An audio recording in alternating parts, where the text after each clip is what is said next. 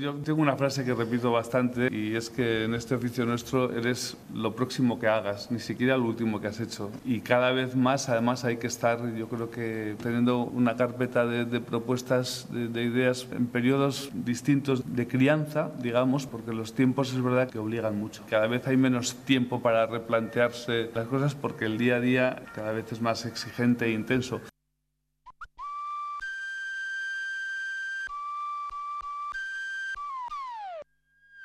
Cultura.eus con Galder Pérez.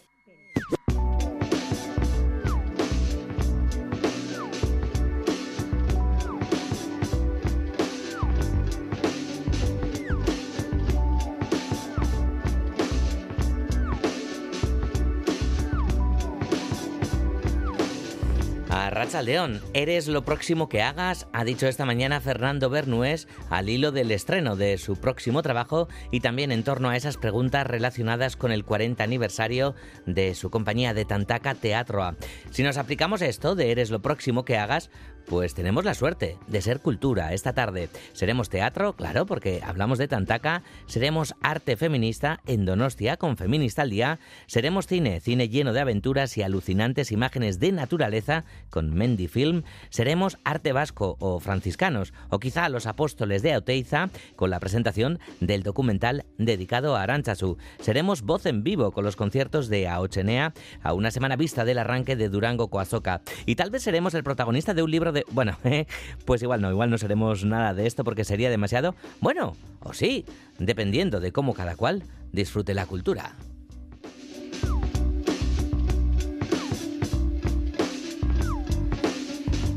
Lo que sí seremos es transmisión de infinitas propuestas culturales. Esto es cultura.eus en Radio Euskadi con José Ignacio Revuelta y Alberto Zubeldia en la dirección técnica.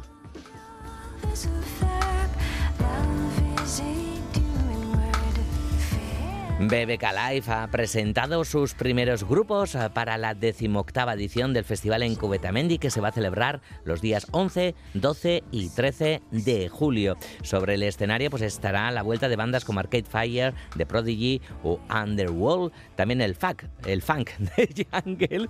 Estarán ahí también el trío norteamericano con ese nombre tailandés Bean y los australianos de Parcels. Nos apuntamos otros nombres como Ralphie Cho, Jimena Amarillo, que era en Senra y Derby Motoretas Burrito Cachimba. Y entre la representación vasca, pues el Columpio Asesino, que después de despedir la sala se va a hacer un verano festivalero. Sea más también volverán a estar en BBK Live, Shinova, Airus y Libito Records, ganadores de Gastea, Maqueta, Leiaqueta, y entre los grandes nombres del cartel están también Massive Attack, con quienes empezamos esta sobremesa cultural en Radio Euskadi, Teardrop.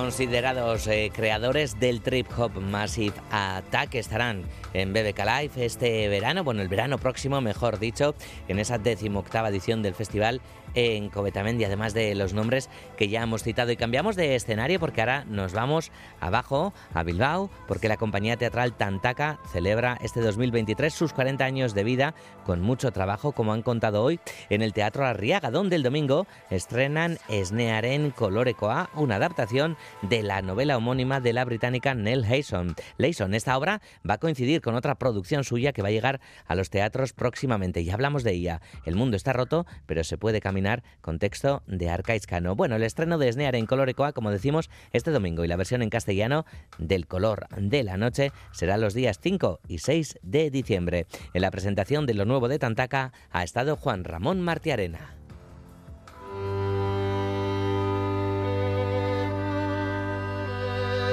Tanquiaca celebra sus cuatro décadas de andadura con mucho trabajo y amoldándose a los nuevos tiempos del panorama teatral porque en poco tiempo han cambiado muchas cosas. Fernando Bernués, director de la compañía. Los tiempos, como decía Mireia, obligan a ciertas cosas. Es verdad que eso hace 15, 20 años con una función que fuera bien, pues hacía 150, 200, 250 funciones y se podía mantener. Hoy si una función hace 50, 60 funciones ya puedes estar muy contentos, pero las estructuras para sobrevivir necesitan tener pues, las 150 o 200 que había antes. Con lo cual lo que está pasando es que de alguna manera te obliga a producir más. Esto tiene un efecto perverso porque luego hay una sobreproducción brutal, la exhibición cada vez se ha constreñido, se exhibe menos y se circuita menos. En fin, estamos en una dinámica muy perversa y muy difícil de racionalizar. A pesar de esa forzosa adaptación a los nuevos tiempos, el secreto de la longevidad de Tanyaca es disfrutar con lo que hacen y poner vida en todos sus proyectos. La mejor manera que se nos ocurre celebrar nuestra vida pues es poniendo más vida, más madera en esa reescritura escénica que muchas veces hacemos. También nos gusta mucho trabajar con funciones teatrales, ¿eh? pero es verdad que también hemos trabajado mucho adaptando material narrativo y haciendo una reescritura escénica de esas propuestas.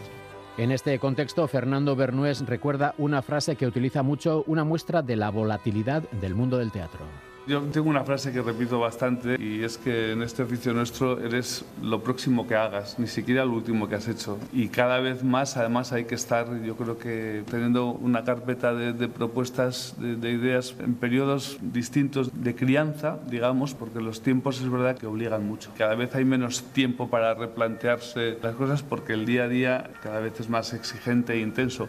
Pues lo próximo de Tanchaca es el estreno de Snear en Colorecoa, del color de la leche, la adaptación teatral de la novela del mismo título de la autora británica Nell Layson.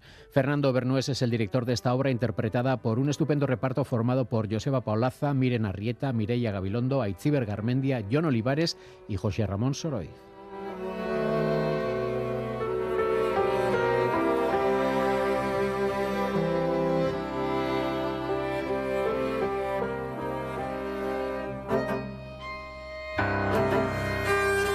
Tiempo tendremos de, conocer más a fondo este Snearen Coloricoa del color de la leche. Hoy queríamos hablar de esos 40 años de Tantaca especialmente que van a celebrar en el Teatro Arriaga. Y hablando de este teatro bilbaíno, ayer fue distinguido con la medalla de oro de la Academia de las Artes Escénicas por su labor en el ámbito Teatral de las Artes Escénicas. El acto de entrega del galardón tuvo lugar anoche en una gala celebrada en Madrid. José Ignacio Malaina, director gerente de La Riaga, recordaba al recoger el premio, además de ofrecer una programación de calidad, que el Teatro Bilbaíno realiza una importante labor de producción propia. Malaina recuerda que La Riaga tiene una larga andadura de 133 años. Qué importante es que los teatros públicos apoyemos las producciones y a la escena local y que además lo hagamos con una visión más allá de nuestras fronteras. Ese es el objetivo del Teatro Arriaga y esa es su voluntad. Gracias por este reconocimiento, que lo es al trabajo y a la dedicación de muchas personas entregadas a la búsqueda de la calidad en las artes escénicas. Todas ellas son un equipo de trabajadores y artistas de Euskadi del que nos sentimos muy orgullosos. Esta medalla es suya.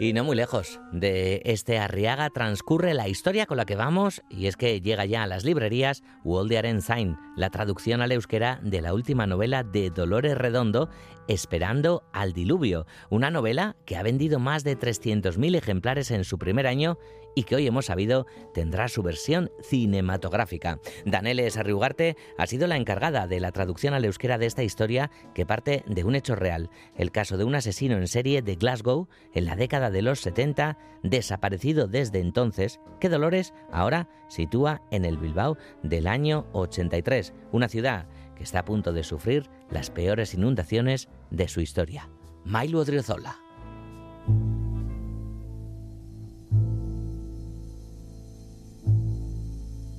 Entre 1968 y 1969, un asesino en serie asesinó a tres mujeres en Glasgow. La prensa bautizó al asesino con el nombre de John Biblia, pero nunca pudo dar con él y aunque el caso sigue abierto, el supuesto asesino está desaparecido. Un caso real al que la autora escribe una continuación. El inspector de policía John Scott se traslada a Bilbao en 1983 en busca del asesino. Este hombre ya está muy quemado realmente ha decidido eh, mm, seguir hasta el final a, este asesino, a su corazonada, eh, por no tanto por, por cumplir el deber ni ninguna de estas cosas, como por terminar de darle un sentido a su vida, porque es esta novela es sobre todo una historia de segundas oportunidades y de cómo este hombre va a aprender a vivir justo cuando se le acaba la vida, cuando ya no le quedan días que vivir, es cuando aprende la importancia de estar vivo y que lo que, y que, lo que más importa es vivir cada día. Una novela que describe la sociedad vasca de principios de la década de los 80, con la herchancha que empieza a hacer su camino y con una situación sociopolítica de mucha tensión. Es una novela que en su primer año ha vendido más de 300.000 ejemplares y esta es su novena traducción. La traducción a euskera es la, la novena me hace súper feliz. Es para mí siempre, siempre interés que se, que se traduzcan al máximo de lenguas. Eh, es verdad que jo, es, la novela original tiene 600 y pico páginas y Anelia ha tenido aquí trabajo y claro, hay que tener en cuenta eso. El trabajo de ellos es primordial y son al fin y al cabo mi voz y es algo que valoro muchísimo. Es además el comienzo de un proyecto literario. Dolores Redondo tiene ya muy adelantada la siguiente novela y es ahora cuando ha visto claro cómo tiene que ser la versión cinematográfica. Cuando publiqué la novela hace un año recibí bastantes ofertas para una adaptación cinematográfica y en ese momento no, no quise avanzar en esa dirección porque estaba con la siguiente novela, eh, quería ver en qué dirección iba, pero Resulta que hace una semana eh, he vuelto a recibir ofertas muy interesantes y, creo que en muy poquito tiempo estaré anunciando, en las próximas semanas, anunciaré una adaptación cinematográfica de, esto. No os puedo dar más datos, pero, pero, pero sí que hasta ahí. Wolde Arensain es la tercera novela de Dolores Redondo que Daniel Sarriugarte traduce al euskera de la mano de la editorial Erein.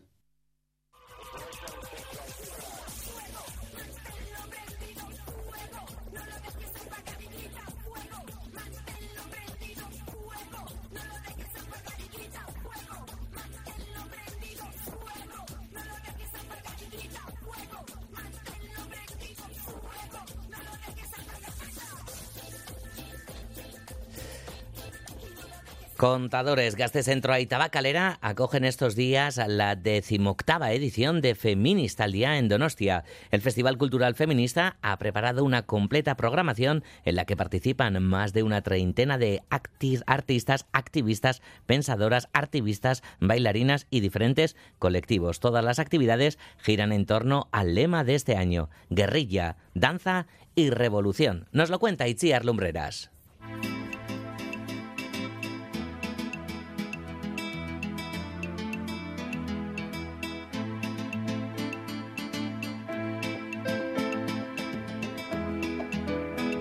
La decimoctava edición de Feminista al Día vuelve para convertirse en punto de encuentro de artistas, pensadoras, activistas, poetas y bailarinas para hacer reflexionar, descubrir y disfrutar en torno a muy diversos temas. Laura Muelas de Ayala es una de las coordinadoras del Festival Cultural Feminista. Siempre tenemos un tema paraguas, pero dentro de ese tema paraguas siempre intentamos que venga gente de disciplinas y de perspectivas muy diferentes, ¿no? Para que haya una riqueza y haya realmente una crítica. Nos gusta siempre que haya un crack, ¿no? Que de repente algo te rompa los esquemas o que descubras cosas que no conocías, eh, pensadoras, autoras que no conocías. Entonces eh, diría sobre todo que es un espacio de encuentro, de encuentro, de reflexión y de, y de pasárselo bien también, ¿no? Este año bajo el elocuente lema Guerrilla, Danza y Revolución sí que queríamos un poco mm, apelar tanto a la lucha y a la organización para la lucha, ¿no? Pero esa lucha que surge desde una guerrilla que por ende es algo como no tan institucionalizado, ¿no? Como un ejército que además es una guerrilla un poco bastarda, escrita así con Y, que bueno, quiere aparecer un poco imprevisto y quiere desaparecer también cuando crea conveniente y quiere un poco apelar también a ese movimiento del cuerpo, ¿no? A esa cadera, esa cintura, a ese mover el cuerpo y bailar.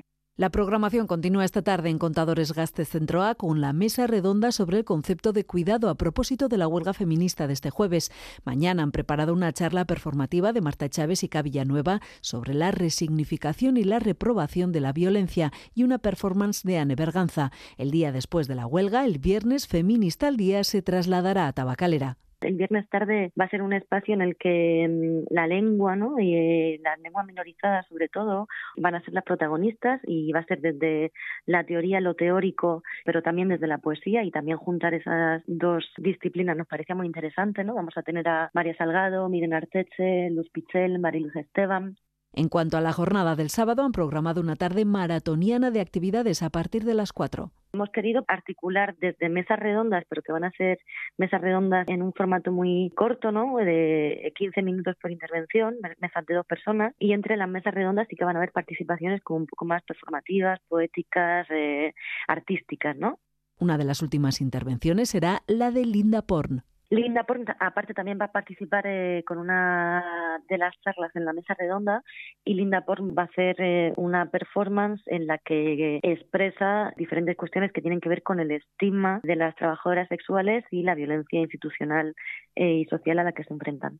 La 18 edición de Feminista al Día terminará con una gran fiesta gratuita en Dabadaba para la que hay que inscribirse en la página web del festival. Para el resto de las actividades no hay que comprar entrada, solo hay que acercarse y participar. La Orquesta de Cámara Franz Liszt de Budapest en Cursal Escena, dirigida por el chelista Istvan Bardai, interpretará los dos conciertos para violonchelo de Haydn y la Sinfonía número 4 italiana de Mendelssohn. La Orquesta de Cámara Franz Liszt de Budapest el 30 de noviembre en el Auditorio Cursal. Entradas en cursal.eus. Bezero bazara eta 2008 iruko abenduaren hogeita maika baino lehen Kutxabank berreunda berrogeita mar itzuliko dizkizugu. Kutxabank eta IMQ, zeu zaintzeko elkartuta. RPS eunda hogeita bi barra hogei, promozioaren baldintza guztiak kutxabank.es webuneko aseguruen zailean. Esta semana en la Orquesta Sinfónica de Bilbao, Beethoven y Sostakovich la maestría del concierto para piano de Beethoven junto a la décima de Sostakovich que nos dibuja un desgarrador cuadro de los años de hierro de Stalin. Este jueves y viernes, el testimonio de Sostakovich en el Palacio Euskalduna. Orquesta Sinfónica de Bilbao. Somos tu orquesta.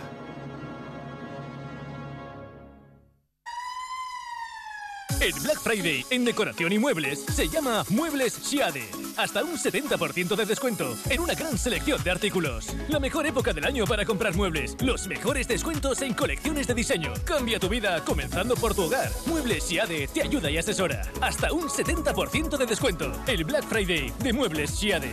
Muebles Siade cerca de ti. Loyu, Vitoria, Baracaldo y Abadiño. 688-840-840. El número de WhatsApp de Radio Euskadi. Cultura.eus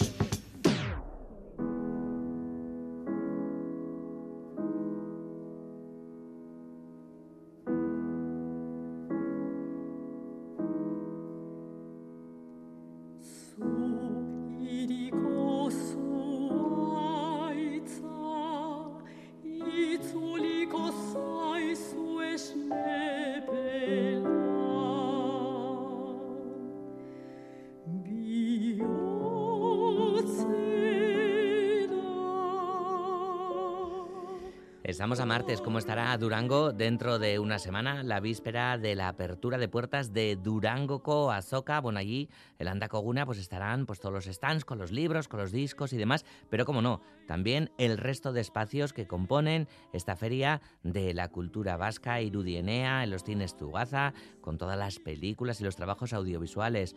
La creación digital en Cabía, Sagú Gambara, con el mundo infantil y familiar. Escena Tokia con las artes escénicas en San Agustín, Talaya también y Aochenea, entre los diferentes espacios de Durango Coazoca y en Aochenea, como no, cita con la literatura y cita con la música, espacio para creadoras, espacio para creadores en estos dos espacios. Bueno, Miren Arbaiza es una de las componentes del gran equipo de Aochenea. Caixo, Miren, Egunon, Modus. Caixo, hondo, hondo. Hondo, bueno, y como hay nervios, miren cómo se, se siente eh, esta Eh. semana previa. Bueno, tú bastante lío tienes esa parte también, pero bueno. Sí, sí, sí. Eh, bueno, hay nervios, sí, claro. Quieres que, que, bueno, que todo vaya bien y siempre aparece en el último momento, pues, cabos sueltos. Pero, pero bueno, también ya hemos hecho la gran parte del trabajo, ya está hecho. Entonces, bueno, pues ahora ya con eso, con esa esperanza de que todo salga bien, bien. Mm, Bueno, como decíamos, miren, eh, Aochenea tiene dos espacios, dos espacios diferentes. Por un lado está Plateruena, después nos vamos a sumergir allí con la, con la música de Plateruena, pero tenemos que hablar también de, de- de la literatura, bueno, la, la música también, ¿no? Que tiene su espacio en Bartolomé Erchilla Música Escola.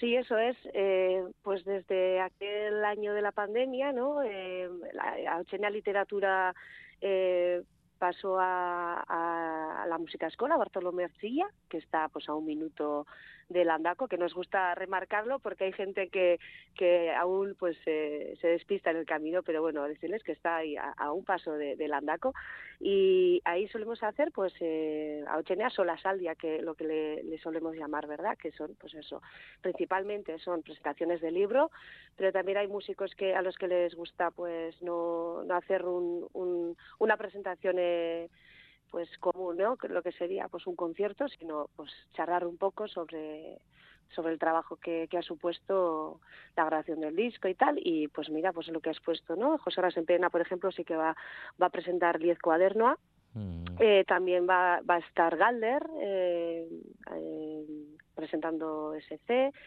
y Mugan también, por ejemplo, el, el grupo Mugan de Donostia. Eh, pero la mayoría van a ser presentaciones de, de libros, de, de poemas, de, de novela, eh, cómic y demás. Ujú. A modo de diálogo, además, ¿no? Que también es un poquito, miren lo que, lo que se impulsa, ¿no? Ese diálogo con diferentes creadoras, diferentes creadores, ¿no? Hablar de, del proceso, lo que se ha querido contar y cómo ha trabajado cada una de, de las personas en su trabajo.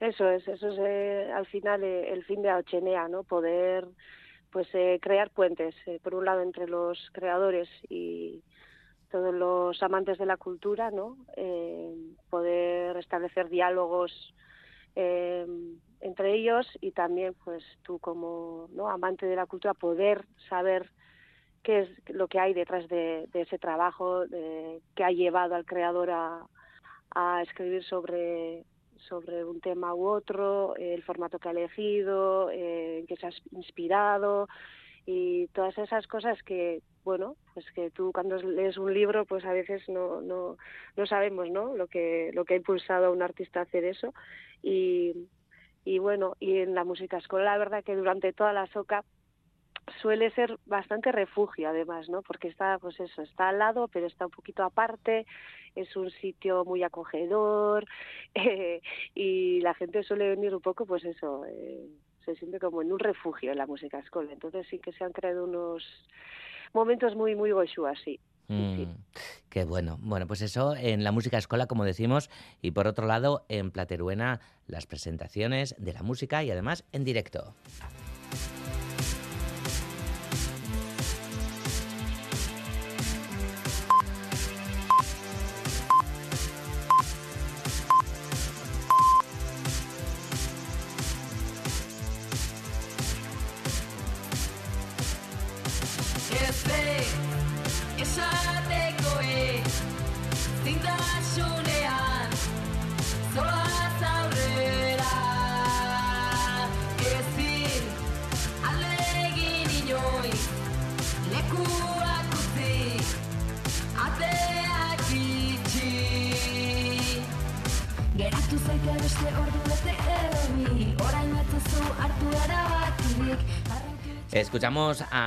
Banda Nácar, el grupo Donostiarra, con su propuesta de electrónica, de electrónica post-punk, eh, un grupo, una banda formada por cuatro diferentes artistas que vienen de diferentes proyectos musicales y uno de sus componentes es Salva Ramírez, encargado de programación, samples, sintes y también voz. Salva Caixo, Cemodus.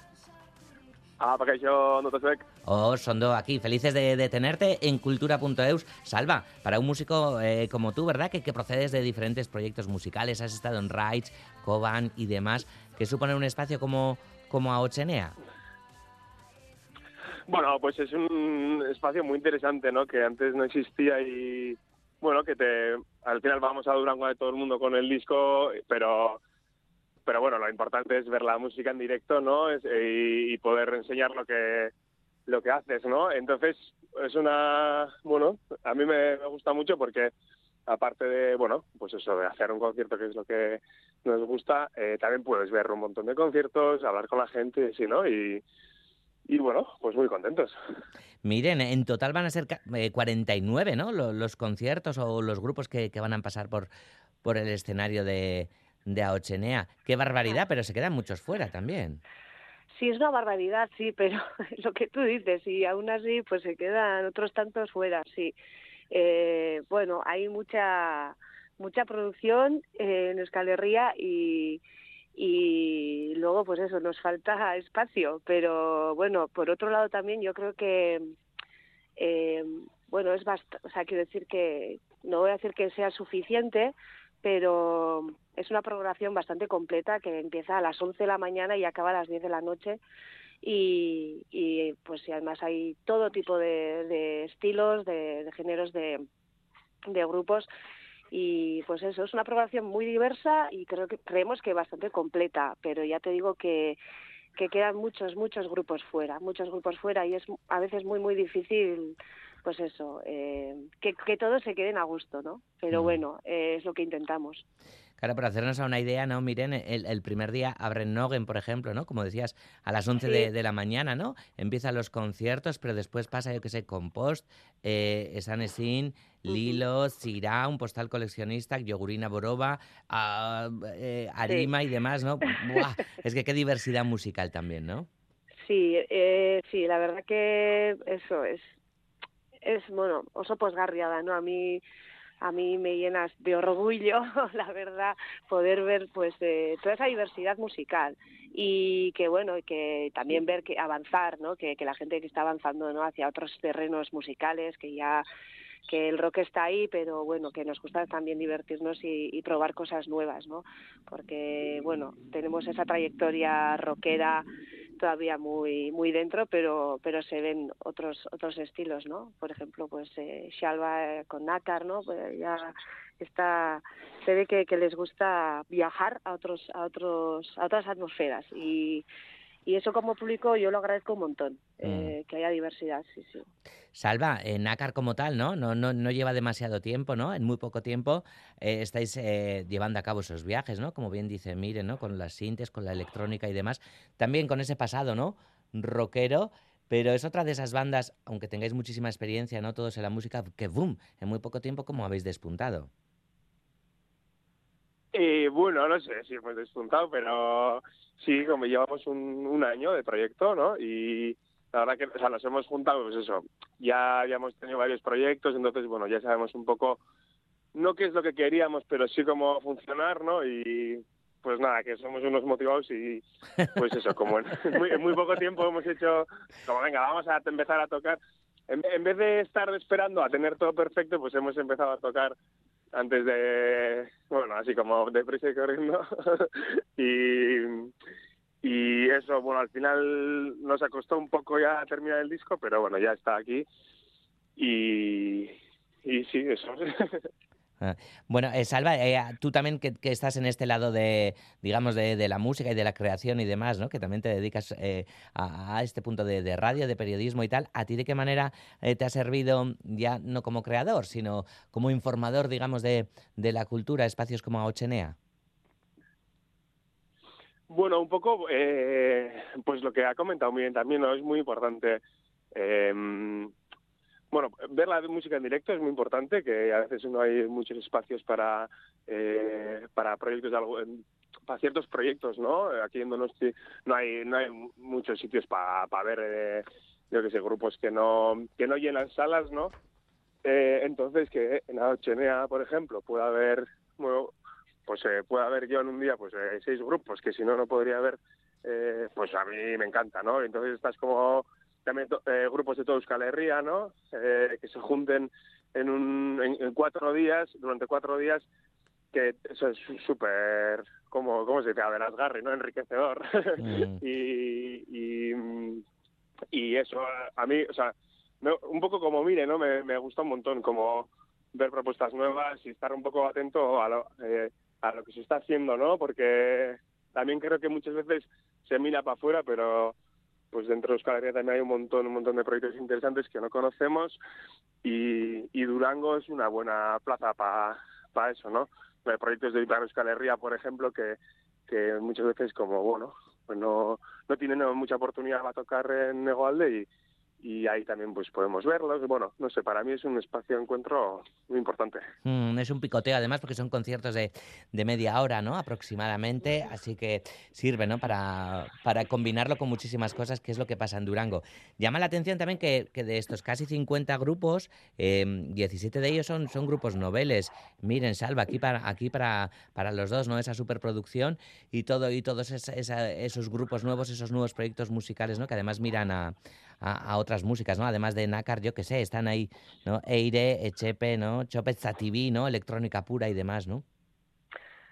Sí, eh, a mí una de las cosas que, que, que, bueno que más me gusta de Ochenea es eso, ¿no? Que, que comparten el mismo escenario y las mismas condiciones veteranos como, como grupos noveles y, y por, por estos grupos ¿no? que empiezan y que pueden tocar eh, pues en Plateruena, ¿no? No sé si en, en otras circunstancias lo podrían hacer, pues eh, pues, a- pues muchos no- nos lo agradecen por eso, ¿no? Porque bueno, pues es, no voy a decir democratizarlo, pero, pero bueno, sí que tocan en las mismas condiciones y, y en buenas condiciones de técnicas, ¿eh? Y, y bueno, y siempre hay gente en Durango, entonces siempre pasará alguien al concierto a verte y, y bueno, pues si eso te ayuda en algo, pues mira, pues mejor que mejor. Mm, Por cierto, que, que para quienes no pueden acudir allí, miren, eh, también se pueden seguir por streaming, ¿verdad?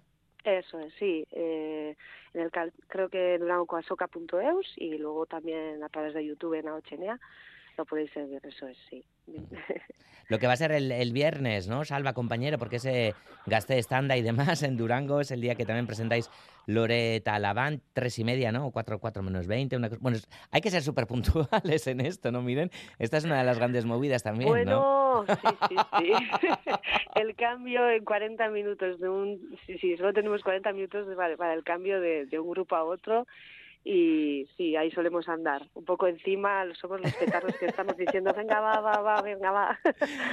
sí, la verdad que tiene un trabajo de producción interesante todo, todo esto. Sí, sí, pero bueno, eh, estamos en buenas manos. Salva, ¿ya tenéis el repertorio súper cerrado para Ochenea? Eh, no, claro que no. tenemos que, eh, no, te- tenemos que elegir ahora quitar, quitar una, una o dos canciones, yo creo, de- del concierto que solemos hacer. Eh, y no sé, pues eh, supongo que a última hora lo haremos. ¿La hora, ¿La hora que os parece? Eso de después de comer, o bueno, antes de comer. Bien, bien, todas las horas son buenas, yo creo. Bueno, no, no sé si todas las horas son buenas, pero a nosotros nos viene bien. Y, y luego eso, pues como eh, a la tarde est- estaremos, o sea, como tenemos un, eh, un stand con Valide UT, nuestro colectivo, y, y entonces, bueno, pues para hacer los turnos también viene bien, pues eso, tocamos a la tarde, y, o sea, y luego a la tarde vamos a estar ahí. Y sí, no sé, espero que, bueno, yo, yo o sea, al final hay gente todo el día, ¿no? Entonces, como es el plan, y luego potar un poco en el Palentino, y bueno, bien, bien, bien. Salva, ya que lo has dicho, vamos a aprovechar también, ¿no? Para hablar de, de ese colectivo, ¿no? Con, con el que estaréis dentro de, del Andaco. Ujú. Sí, eh, Valido UT es un colectivo de bueno de músicos eh, de grupos de música sobre todo de Donosti, de Donosti Aldea, eh, que bueno al final nos une un poco la amistad y, y los y hacemos todo en autogestión Entonces, bueno, pues para facilitarnos los trabajos, pues eh, hemos creado un sello, ¿no? Se llama Validute. Eh, y bueno, pues eso, ayudamos a... O sea, bueno, nos ayudamos los unos a otros pues, eso, pues en sacar el disco, en, en moverlo por ahí, en organizar conciertos. Eh, acabamos de terminar un festival que se llama Chic, que es como igual el- el- la guinda de, del año, de nuestros trabajos. Y eso, y este año presentamos disco, pues Nakar, eh, luego Ginger de Saraut, Muare de Donosti y Hilda de Beasain. Así que, bueno, ahí, ahí estaremos. Ahí estaremos. Y ahí os visitaremos también y os veremos en, en directo abajo en Plateruena. Eh, salva mila mila esker, gurean izategatik, durango Bai, elkar bai. ikusiko dugu, besarka handi bat. Eh, esker, zuei. miren arbaiza eskerrik asko, zuri ere, eta gozatu Galizian, que te vas antes de Durango para allí. Bai, mila esker, Galder. Mucho handi bat. Nos vamos con otra de las canciones de, de, de Nakar. Gero arte, ondo ibili, agur. Agur. Agur, agur. Nahi esateko dudana esan nahi dizudana esateko dudana ez dut entzun nahi.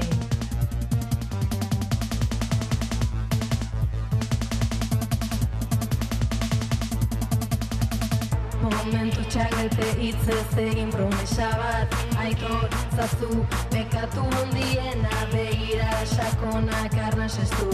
Vaya, vaya, hablando de pecados, Aranchas nos vamos porque tras su estreno en Cinevi, esta tarde se presenta oficialmente el documental Arantzazu hogeita más 6 centímetro Bos Mende Herri Bat. El acto tendrá lugar a las 5 de la tarde en el Centro Gandiaga de Arantzazu, en Oñati, claro. Se trata de un encargo de Arantzazu Lab, Arantzazu Gaur Fundazioa, que ha dirigido Peyo Sarasúa y que cuenta con la producción de Y el patrocinio de EITB y Berría. El audiovisual de 70 minutos recoge los testimonios de siete franciscanos y de diversas personas laicas que tienen una relación significativa con el santuario y muestra también las aportaciones sociales y culturales, además de espirituales, de los franciscanos de Aránchazu. Nos lo cuenta Ainhoa Aguirre.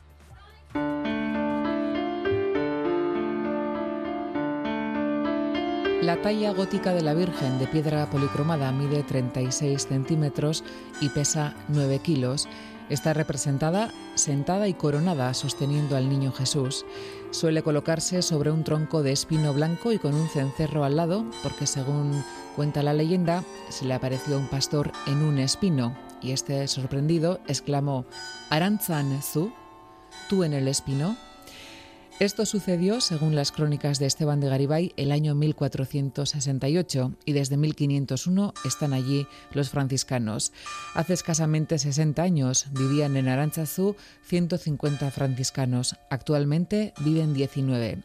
Ellos son los protagonistas del documental Aránchazu, hogeita más 6 centímetro, bosteun urte, herri bat. Pello Sarasua. Son 500 años lo que llevan los franciscanos en Aranzazu, pero como lo que recogemos es el testimonio de, de unas personas, eh, y esas personas, esos frailes, llegaron a Aranzazu hacia el año 1950, entre el 50 y el 60, pues contamos desde ahí. Eh, al comienzo del documental, en dos, tres minutos, contamos un poco qué hacen los franciscanos desde 1500, porque están en, en Aranzazu, pero eh, eso lo pasamos rápidamente y lo que sí nos centramos es en su testimonio. Bueno, pues partimos desde sus vivencias, desde que llegan a Aranzazu con 10 años, ¿no? Y hoy en día se nos hace difícil entender cómo alguien puede ir a Aranzazu o a cualquier sitio con 10 años y pues, eh, empezar desde ahí su vocación. Entonces, eh, sobre todo lo que se cuenta, lo que tiene que ver con ese aporte a la sociedad, va en esos últimos 70, 75 años. En el documental se recogen principalmente las aportaciones culturales y sociales de las últimas décadas, la construcción de la nueva basílica y su relevancia artística, o Arantzazu como refugio del euskera y de la cultura vasca. Recordemos, por ejemplo, que ahí se celebró en 1968 el congreso del que nacería el euskera batua. José María Regui, ministro de la provincia franciscana de Arantzazu. Ekarpen batzuk oso ezagunak Euskara. Sante Gandiaga, Pello Zabala, Iñaki Beristain. Artea, Sae de Oiza, La Orga, Oteiza, Chilida, Lucio Muñoz, Néstor Basterrechea, Álvarez de Late, Deulate, Xavier Egaña, Santuario y lugar de innovación, Arantzazu ha sido durante 500 años hogar de los franciscanos y a este icónico enclave han peregrinado miles y miles de cristianos durante siglos. Con la crisis de la Iglesia Católica, ¿qué futuro le espera a? El documental también trata de dar respuesta a esta pregunta. no hay una respuesta, o sea, nadie sabemos lo que va a pasar. Evidentemente no se va a volver a, tener 150 franciscanos en Aranzazu y eso son conscientes, ¿no?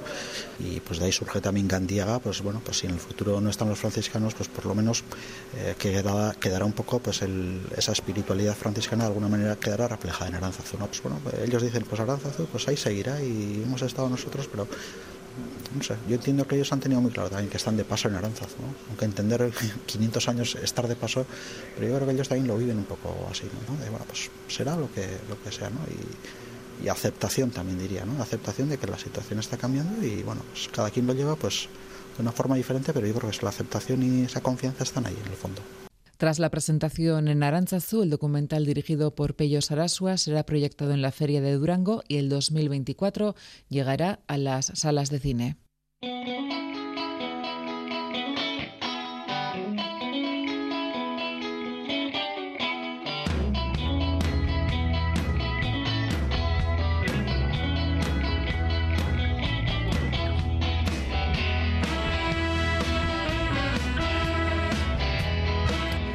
14 minutos para las 4 de la tarde. Hoy tocan libros con Patricia Millán. Bueno, libros nos están tocando todos los días con Durango Coazoca y con todas las novedades de, otoño. Pero bueno, además hoy tenemos un libro muy especial. Hoy vamos a tener un libro muy especial. Súper especial, una autora también, ¿no? Eh, sí. Bueno, después vamos a contar la historia. Eh, pero, antes de, todo, oye, Patricia, ¿verdad? ¿Quieres eh, traernos un recuerdo especial? Sí, bueno, Arracha León, buenas tardes a todos. Ahí.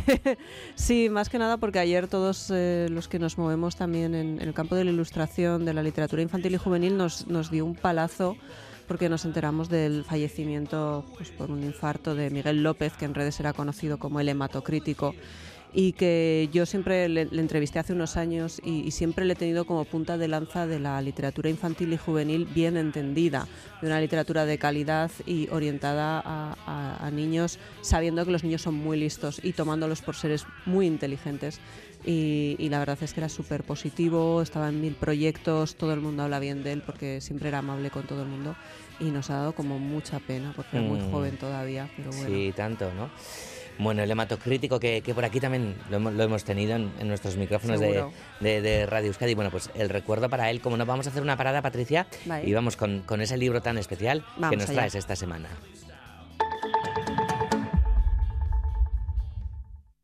Ecus de Peter Schaffer llega al Teatro Arriaga. Roberto Álvarez y Alex Villazán encabezan el reparto de una obra apasionante que invita al público a adentrarse en el complejo laberinto de la mente humana. Ecus, los días 1 y 2 de diciembre en el Teatro Arriaga. Compra tus entradas en la taquilla o en la web del teatro. Leyoa se suma al Día Internacional del Euskera desde el próximo jueves 30 de noviembre y hasta el lunes 4 de diciembre con cuentacuentos, Enrique Kirolak, Bercholariza, sesiones de cine y también de escape room.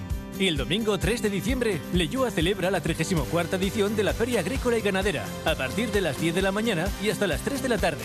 Acércate a disfrutar. Ayuntamiento de Leyoa. Existe una estación en Pinubel Tiguené en la que dos vertientes hacen una. Barés y La Monji. Donde los espacios se conjugan en plural. Espacios familia, freeride, esquí entre pinos. Bienvenida al Gran Tourmalet, el dominio más grande de los Pirineos franceses. Perfecto. Esquía con la tarjeta No Susi Piguené en Gran Tourmalet a partir de 35,70 euros la jornada. Azokara noa. Bazatoz? Durangoko azokara? Bai, fantasia da. Fantasia da. Berrogeita mazortzigarren Durangoko azoka. Fantasia da. Abenduaren seitik amarrera. Gebediaga elkartea. BBK Mendy Film, Bilbao, Vizcaya. El mejor cine de montaña, aventura, deportes extremos y naturaleza en Bilbao. Del 8 al 17 de diciembre. BBK Mendy Film, Bilbao, Vizcaya. Entradas ya a la venta.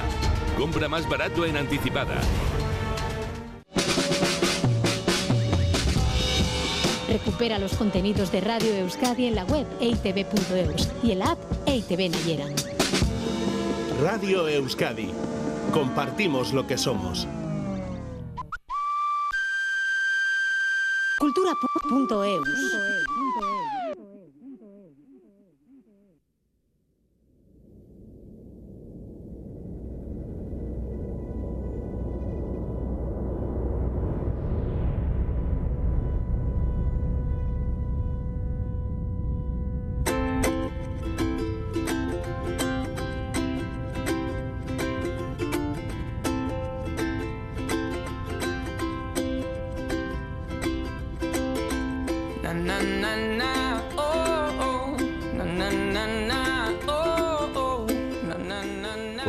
decíamos ahora, eh, antes de, de la publicidad, que vamos a hablar de, de un libro muy especial también, ¿no? Pues que, que- que no pasa todos los días esto de, de tener un, un descubrimiento póstumo, ¿verdad, Patricia? Que es, Sí. es- es de lo que vamos a hablar hoy, de quién vamos a hablar hoy. Sí, porque hoy vamos a hablar de un libro que es El juez Aurelio de Teresa Uriarte, editada eh, en Tránsito Editorial, que es un libro que a mí me toca mucho porque yo conocí a Teresa Uriarte hace muchos años en, en taller de escritura. Eh, el año pasado nos enteramos, hace poco más de un año, de su fallecimiento bastante eh, inesperado y, y yo creo que de esta bueno, donostiarra, nacida bilbaína, que yo creo que nos pilló a todos por sorpresa y nos quedamos todos muchos en shock porque, porque a través de la escritura y de la literatura pues le habíamos conocido mucha gente, ¿no? Eh, Además, bueno, era también de un poco de la casa también, porque aquí dirigió hace años el programa Vista Oral en, en Radio Euskadi. Aparte de eso, bueno, ella estudió Derecho, pero pronto abandonó el Derecho para dedicarse al periodismo de Derecho. Trabajaba en juzgados, escribía para El Correo y para el Deya. Y, y, bueno, yo el recuerdo que tenía era eso, cuando estaba con ella en talleres de escritura, ¿no? que, que muchas veces nos traía unas historias de un tal juez Aurelio, que ella siempre decía con mucha humildad que, rescataba de, una cajita de zapatos, ¿no? porque ella siempre decía que el, escritor era su hermano Iñaki Uriarte, que tiene esos maravillosos diarios publicados en, en Pepitas de Calabaza, pero que bueno, que lo suyo era una afición y que iba sacando textitos y los iba devolviendo otra vez después de revisarlos a la, a la cajita de zapatos. ¿no? Entonces, pues bueno, en cierto sentido eh, estamos contentos, estamos tristes porque no está, pero estamos muy contentos porque de aquellos textitos que iba sacando de la caja de zapatos y de la mano de sus hijas y de la editorial Tránsito, pues ha surgido ahora el juez Aurelio, que es la primera, quién sabe si primera, ahora nos enteraremos, Mm. obra eh, de sus obras que ve la luz eh, eh, publicada. Entonces, bueno, el, el juez Aurelio es un texto que se debate entre novela y relato, son 17 piezas más un breve apunte final que se articulan en torno a un único protagonista, que es Aurelio, es un juez que es un poco anodino, es un poco triste, pero que encierra, y, ahí está la, virtud de la narrativa de Teresa Uriarte, una entrañable ternura. Cada pieza o cada relato puede leerse de forma independiente, pero también visto en conjunto nos da una imagen mucho más redonda, no solo del personaje, sino también de su entorno. ¿no? Y ahí entra en juego pues, un ejercicio más novelístico. El juez Aurelio nos lleva al Bilbao de los, eh, de los 80, si bien me atrevería un poco a decir que tanto lugar como época resultan hasta cierto punto intrascendentes para la lectura de la obra. Tal vez sean más relevantes para poner de relieve una época que era más de teléfono y de periódico en papel y de lo analógico frente, frente a lo digital de lo actual. ¿no? Y eso sí que queda muy bien retratado. Y bueno, es una narración en tercera persona, envuelta a su vez en otra narración en tercera persona. ¿no? Es como un bucle, porque el lector asiste a la vida de un hombre que a su vez ve en cierta forma la vida en tercera persona, como un personaje secundario, como espectador. eh, y sin apenas intervenir en ella más allá de sus obligaciones laborales a las que se entrega, eso sí, con mucho celo y con una ética muy manifiesta. Como decía, es una obra que mezcla tristeza y ternura. El juez Aurelio es un hombre que se sabe solo, que ha aprendido a convivir con su soledad, pero que no ha llegado a amarla del todo, que mira atrás con nostalgia, rememora su único amor y lo intenta paliar, pues por ejemplo, apuntándose a un club de montañismo para personas mayores, ¿no? Y se va con ellos al monte y el pobre no ha ido al monte nunca y es como Hmm. muy divertido y muy tierno. Es súper tierno. Sí, y bueno, y tiene esa imagen de la justicia eh, que no está vinculada a presiones políticas, que no está vinculada a corrupción, sino una justicia pura. Eh, siempre es algo que le preocupa mucho, ¿no? Le resulta muy desasosegante no, no culpabilizar a un inocente, no dejar que un inocente eh, se escape si realmente era culpable. Mm. Y Teresa Uriarte lo que tiene es que es una obra muy concisa, eh, muy bien ajustada a lo que quiera contar, sin demasiados adjetivos ni complementos, pero que es preciosa porque cuando acierta eh, describe perfectamente con un solo adjetivo y podemos visualizar maravillosamente eh, cómo es cada persona, cómo era el juez Aurelio. Y yo creo que es una obra que es muy agradable de leer, que tiene ese punto tierno, que tiene un poco ese punto triste, pero que, que en conjunto está muy, muy, muy bien editada. Se presenta este viernes en Videbarrieta, la en Videbarrieta Culturgunea de, de Bilbao, con John Bilbao, Ujú. y estarán seguro allí La sus familia, hijas, sí. como no, eh, María y, y Joana, Joana. Abrisqueta. Joana Caixo, Arrachaldeón. Hola, Joana. Arrachaldeón. Arratsaldeon, Joana. Arratsaldeon. Hola. Eh, bueno, Joana, eh, un poco por, por ponernos en contexto, porque ya todos sabíamos que Teresa eh, escribía por placer, pero yo no sé qué supuso eh, ese de repente empezar a, a poner orden en sus pertenencias y encontrar, empezar a encontrar textos y textos y, y- y ver qué hacer con todo eso. Sí, bueno, lo primero, muchísimas gracias por tus palabras tan bonitas sobre el juez Aurelio. La verdad es que me han emocionado, a mí también. Eh, y respecto de, los textos de nuestra madre, pues eh, bueno, nos encontramos cuando, cuando murió el ordenador lleno de archivos con relatos de diferentes tipos. Había un archivo eh, muy familiar en el que contaba las historias de sus nietos, de mis hijos desde que nacieron, y luego relatos sueltos sobre personas diferentes, pero sí que había sobre ella misma, sobre cosas que le pasaban, y había otro que se llamaba el juez Aurelio, y era el que más cohesión tenía, tenía el que quizás más bueno, pues eh, más, más, cercano estaba una posible publicación. Entonces empezamos por ahí. Y, y, bueno, y yo hace un año cuando estábamos ordenando los textos y, y, leyéndolos porque estaban ahí como desorganizados, nunca pensé que hoy estaría aquí con vosotros y que el viernes fuéramos a presentar su libro, la verdad. Sí. ¿Cómo llegó el libro? ¿Cómo llegasteis hasta Sol Salama, hasta la editora de Tránsito? Sí, bueno, pues primero hicimos una labor nosotras de orden porque había muchos más, hay muchos textos y muchos de ellos también aparecía Aurelio, pero quizás eh, no estaban del todo terminados, entonces tuvimos ahí que seleccionar primero los textos que más que más interés podían tener o que podían conformar una especie de bueno de cuerpo de relatos o de novela como decís y, y, a partir de ahí pues los imprimimos, los eh, pusimos en un canutillo y empezamos a leerlos la familia y dijimos, ¿y qué hacemos con ellos? Y mm, porque claro, no pertenecemos al mundo literario. Y a mí se me ocurrió de repente una tarde eh, llamarle a John Bilbao porque sé que bueno que participaba ella en el, en, el taller de literatura en el que era profesora, ella hablaba muchísimo de John Bilbao, bueno, de todas sus compañeras del taller de literatura, le encantaba ir al taller de literatura, no se lo perdía nunca, y tenía deberes, decía que no podía a veces hacer nada porque tenía que preparar un relatito, que tenía que para, para, para el taller. Y, mm. y, me dijo John, pues mándamelos y vamos a ver qué hacemos con ellos.